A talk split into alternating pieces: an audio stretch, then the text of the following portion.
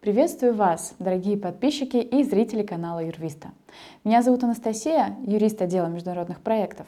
В сегодняшнем ролике мы обсудим, как политические события в мире отразились на работе автоматического обмена налоговой информацией между странами, а также на действии соглашений об избежании двойного налогообложения.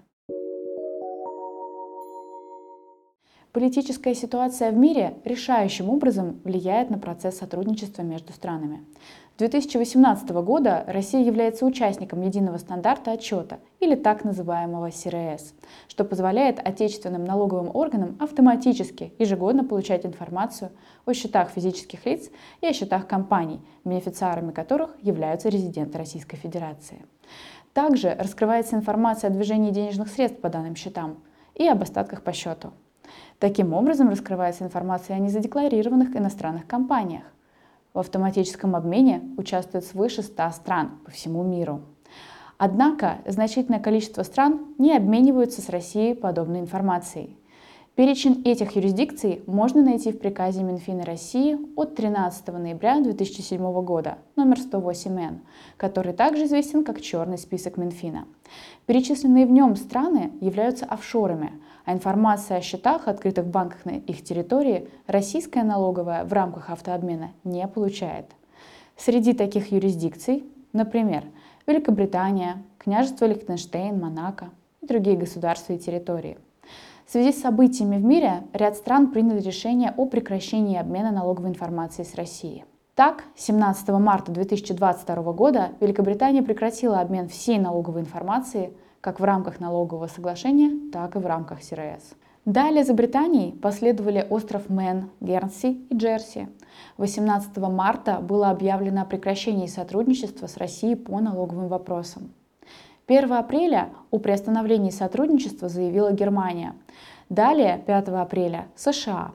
В мае 2022 года Латвия заявила о приостановлении действия налогового соглашения с Россией, что, вероятно, впоследствии приведет к прекращению действия такого соглашения. 22 мая Украина заявила о денонсации налогового соглашения с Россией. Следует отметить, что отказ от автоматического обмена финансовой информацией не означает, что любое сотрудничество между странами по вопросам налогообложения было прекращено. Ряд государств прекратили автообмен с Россией, однако налоговые соглашения все еще имеют юридическую силу. Помимо этого, прекращение обмена не означает, что государства отказываются от обязательств по многосторонней конвенции об оказании взаимной административной помощи.